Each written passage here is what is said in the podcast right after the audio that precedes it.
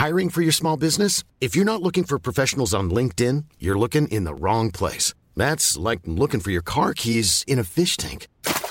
LinkedIn helps you hire professionals you can't find anywhere else, even those who aren't actively searching for a new job but might be open to the perfect role. In a given month, over 70% of LinkedIn users don't even visit other leading job sites. So start looking in the right place. With LinkedIn, you can hire professionals like a professional. Post your free job on linkedin.com slash people today.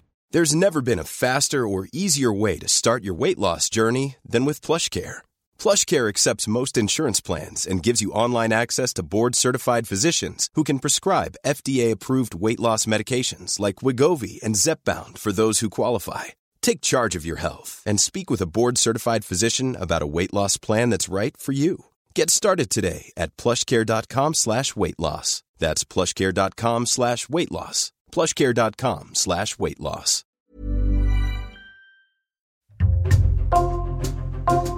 Bonjour, c'est Thibault Lambert et vous écoutez Code Source, le podcast d'actualité du Parisien. Le vendredi 16 juin, le Parisien affichait à sa une le visage du petit Lissandro, un bébé du Val d'Oise, sauvé avant sa naissance grâce à un exploit médical. Dans le ventre de sa mère, Lissandro a été opéré, à Paris, d'une grave malformation au cerveau qui ne lui laissait presque aucune chance de survie. Cette opération, la première de ce genre dans le monde, est restée secrète pendant des mois jusqu'à ce qu'une journaliste du Parisien finisse par retrouver l'hôpital qui l'a réalisé. Cette journaliste s'appelle Florence Méréo, en charge des sujets santé au service futur. Elle nous raconte cette histoire dans Code Source.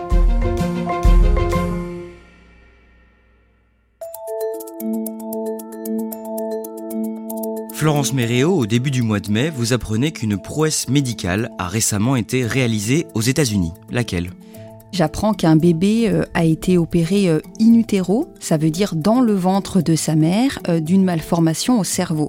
En l'occurrence, il avait un anévrisme de la veine de Galien, qui est une veine cruciale parce qu'en fait, c'est la veine qui va distribuer le sang du cœur au cerveau. Donc, c'est pas du tout anodin. C'est une malformation très grave. On le voit dans le cerveau quand la veine elle se dilate, ça fait comme des bulles de chewing-gum, des bulles de malabar qui gonflent, qui gonflent, qui gonflent. C'est donc extrêmement grave. Et j'apprends que cette opération, elle a eu lieu à Boston, que depuis la maman, elle a accouché, qu'elle a donné naissance à une petite qui s'appelle Denver et qu'elle va très bien. L'opération est donc, comme vous l'avez dit, une prouesse, voire un exploit. Tonight, the parents of a baby girl who is now the first ever to receive cerebrovascular brain surgery. Cette nouvelle fait à ce moment-là le tour du monde. Vous vous renseignez alors sur cette intervention lorsqu'un article dans une revue américaine attire votre attention. Oui, je suis ce jour-là avec mon collègue en charge des questions de science au journal Le Parisien, qui s'appelle Gaël Lombard, et il me transfère un article d'une revue spécialisée américaine qui s'appelle le MIT, et il me dit, tiens, regarde ce paragraphe, et là je vois qu'un médecin est cité, et qu'il dit qu'il aurait entendu parler d'une opération avec une procédure similaire à Paris. Donc tout ça est au conditionnel, euh, mais avec mon collègue, on se dit que si évidemment l'information est vraie, il faut absolument se pencher sur cette opération. Et qu'est-ce que vous faites alors à ce moment-là? Avec mon collègue Gaël Lombard, on essaye de remonter le fil de l'information. Lui va écrire au médecin qui est cité dans l'article, parce que pour l'anecdote, ce médecin, il est du Texas. Or, vous savez, il y a une ville qui s'appelle Paris au Texas. Donc on se dit, euh, bah, peut-être tout simplement qu'il parle de Paris au Texas, rien à voir avec la France. Et donc il écrit au chercheur, qui lui répond quelques minutes après en français, et qui lui dit, mais il n'y a qu'un Paris au monde, c'est en France. Donc là, ça y est, on sait que a priori une opération a lieu en France et je me mets à contacter les institutions, les hôpitaux, notamment ceux qui travaillent sur la veine de Galien. Et votre enquête, elle finit par donner quelque chose? Au départ, on a du mal à retrouver la trace du bébé. Les premiers hôpitaux nous disent non, non, euh, ce n'est pas nous. Et puis finalement, la nouvelle tombe. Oui, il y a bien eu cette opération à l'hôpital Necker à Paris. Mais euh, ce qui s'est passé, c'est que les médecins ont fait cette opération en toute discrétion. Quand on s'en étonne un peu plus tard, ils nous répondent qu'en fait, ils ne voulaient pas crier à la bonne nouvelle euh, avant d'être sûr que le bébé allait bien. Et voilà pourquoi on a mis plusieurs semaines avant de retrouver l'opération en question. Et cette opération, elle aurait eu lieu avant même l'opération aux États-Unis Absolument. Ce que l'on découvre à ce moment-là, c'est que la première mondiale, elle n'est pas aux États-Unis, mais qu'elle est bel et bien en France. Pour qu'on comprenne bien, Florence Méréo, ce n'est pas la première fois qu'un bébé est opéré avant sa naissance. Non, pas du tout. Des opérations in utero dans le ventre de la maman, il y en a, notamment pour des malformations de la moelle épinière qui s'appellent les spina bifida. Donc la technique, elle est rodée, mais là, l'enjeu, ce n'était pas tant la technique, mais bien la localisation. C'est la première fois qu'une opération est tentée pour cette partie-là du cerveau pour une malformation aussi complexe.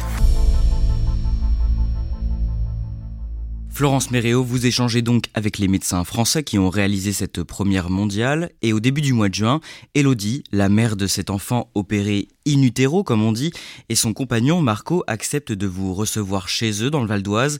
Vous nous parlerez de cette rencontre à la fin de cet épisode, mais avant, vous allez nous raconter ce que ce couple a traversé. D'abord, est-ce que vous pouvez nous les présenter, Elodie et Marco?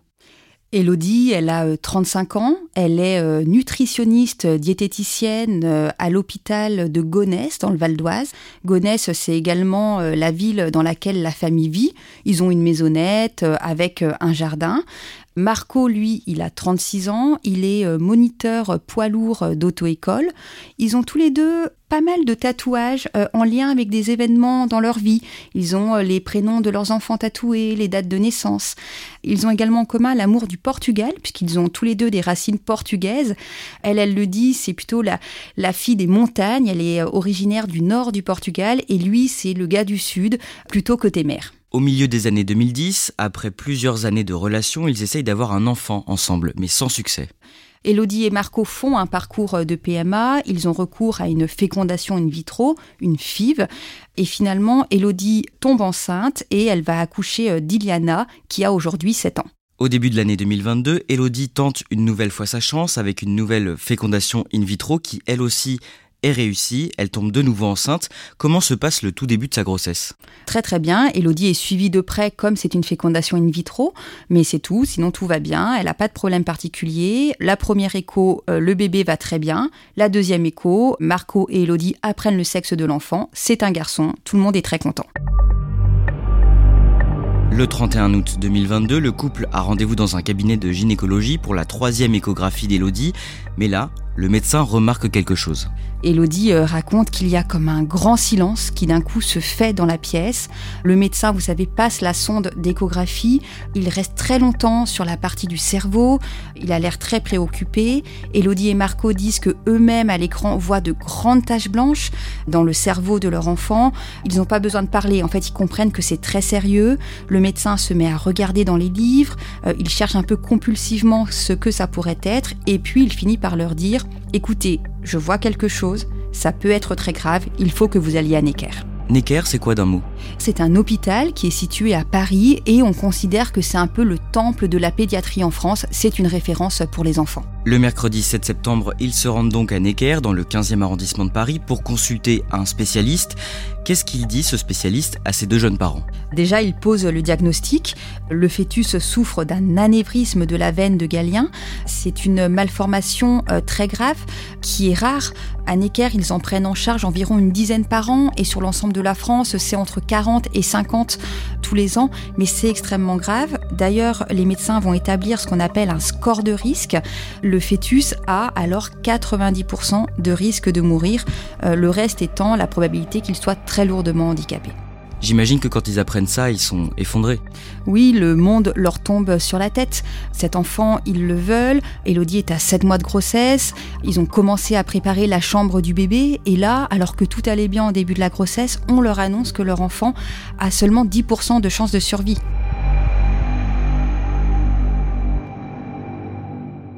Que leur propose alors le médecin? Il leur propose trois solutions. Un avortement thérapeutique.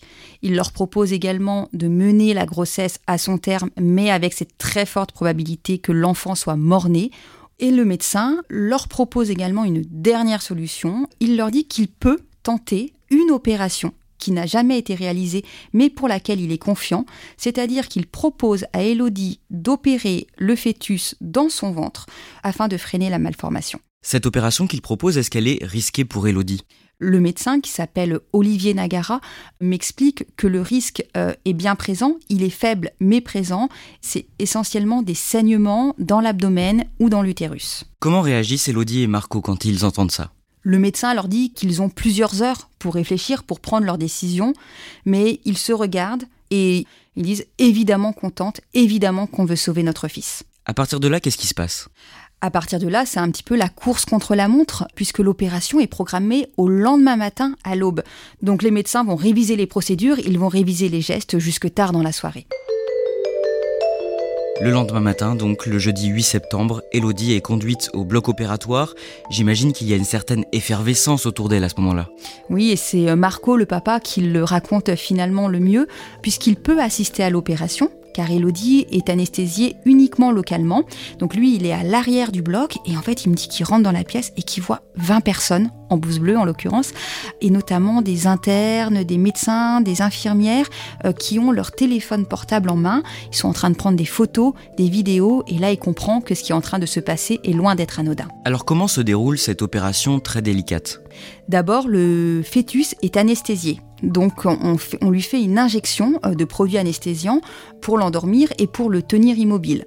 Ensuite, les médecins, dont le professeur Olivier Nagara, vont introduire une aiguille d'un millimètre de diamètre à travers la peau, le muscle et l'utérus d'Elodie afin d'aller jusqu'au cerveau du fœtus. Ça, ils arrivent à le faire parce que Elodie est sans cesse sous échographie et qu'il y a des écrans géants qui permettent de guider les gestes. Une fois qu'ils sont dans le cerveau du bébé, ils sont rentrés par la partie molle du cerveau, le médecin va entrer un micro-cathéter dans l'aiguille et il va déposer des fils comme des fils de platine. À l'écran, on a l'impression que c'est un petit gribouillis, euh, vous savez, d'enfant, un petit dessin euh, griffonné à la hâte. En fait, c'est des fils, près de 5 mètres de fils, qui vont freiner la malformation, qui vont résorber l'anévrisme. Et vous l'avez dit, pendant tout ce temps-là, Elodie est parfaitement éveillée.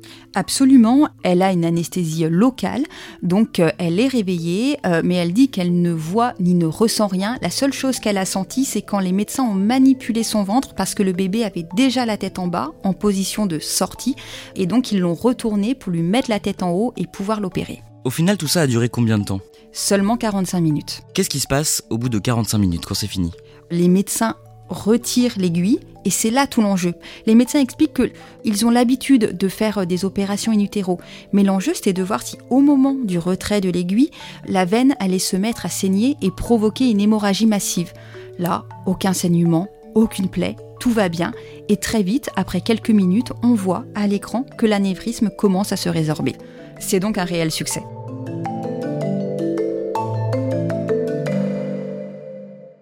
Elodie reste quelques jours en observation à l'hôpital, elle rentre chez elle et quelques semaines plus tard, le 15 octobre 2022, son accouchement est déclenché. Oui, c'est ça qui est assez impressionnant, c'est que finalement Elodie va euh, mener une fin de grossesse presque normale, si ce n'est qu'elle va être suivie d'extrêmement près. Quand son bébé va être finalement assez mature, les médecins vont quand même décider de déclencher la naissance afin d'être sûr qu'il n'y a pas de complications si on pousse le bébé trop à son terme. Et donc le 15 octobre, Elodie est déclenchée. Elle va euh, avoir un accouchement traditionnel. Elle n'a pas besoin d'avoir une césarienne. Elle accouche, comme on dit, par voix basse. Et euh, après plusieurs heures de travail, Lysandro vient au monde. J'imagine que pour ses parents, c'est un réel soulagement à ce moment-là. Ah, bien sûr, quand on leur montre le bébé, évidemment, c'est un immense euh, bonheur. Ce bébé euh, devait mourir, il est là à ceci près que le bébé a le cordon autour du cou et que donc très vite il est emmené pour des premiers soins. Finalement, il aura déjà surmonté énormément d'épreuves ce bébé. Et ce n'est pas fini puisque Lissandro doit repasser plusieurs fois au bloc opératoire dans les semaines qui suivent. Tout à fait, les médecins euh, avaient prévu de le réopérer environ six mois après sa naissance parce qu'ils l'ont freiné l'anévrisme, mais ils ne l'ont pas totalement arrêté. Et puis au bout de quatre jours de vie, euh, Lissandro commence à avoir le cœur qui ralentit. Donc les médecins décident de le réopérer. Donc il est opéré à quatre jours de vie, puis une nouvelle fois à deux mois en décembre. Et là, ça y est, euh, l'anévrisme de la veine de Galien est totalement résorbé. Le petit Lissandro est considéré comme guéri. Entre-temps, Florence Méréo, des médecins américains qui travaillent en étroite collaboration avec euh, les médecins de Necker, ont été mis au courant du succès de l'opération.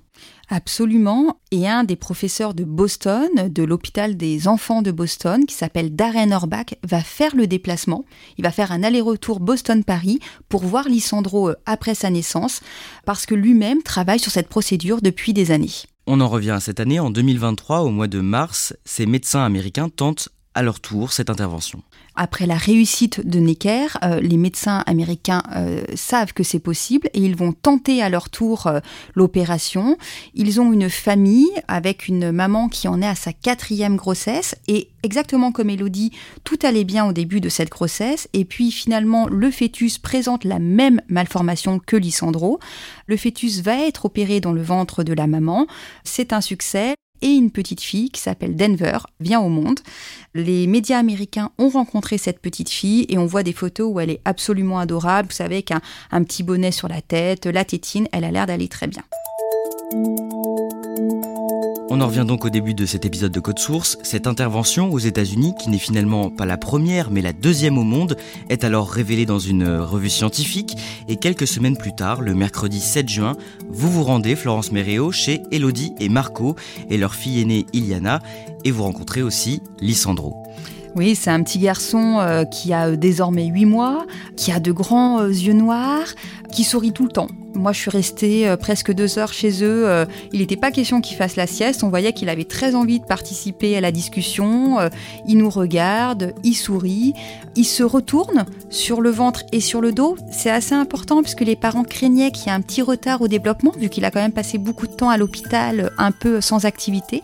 Et finalement, c'est un petit garçon de 8 mois qui va extrêmement bien. Il n'est plus en danger maintenant? Aujourd'hui, il n'est plus en danger. Il est considéré comme guéri, même si évidemment, il est suivi euh, de près. Il a régulièrement des examens, des IRM à l'hôpital Necker et ce suivi, il va continuer euh, jusqu'à environ l'âge de ses 6 ans. Florence Méréo, cette technique qui a permis de sauver Lissandro, elle est encore aujourd'hui assez peu connue. Elle pourrait sauver combien de bébés chaque année? Un médecin qui est le chef de la maternité de Necker me disait que jusqu'à présent, cette maladie, elle bénéficiait du maléfice du doute. C'est-à-dire que quand un médecin voyait euh, la présence de cette malformation, en gros, il disait c'est foutu. Maintenant, on sait que c'est possible de sauver des bébés, on l'a vu avec l'exemple de Lissandro comme avec l'exemple de la petite fille américaine, et que ça ouvre également euh, des portes pour d'autres malformations euh, au cerveau. Donc finalement, ce sont quelques dizaines de bébés par an qui pourraient être sauvés, qui pourraient tout simplement vivre.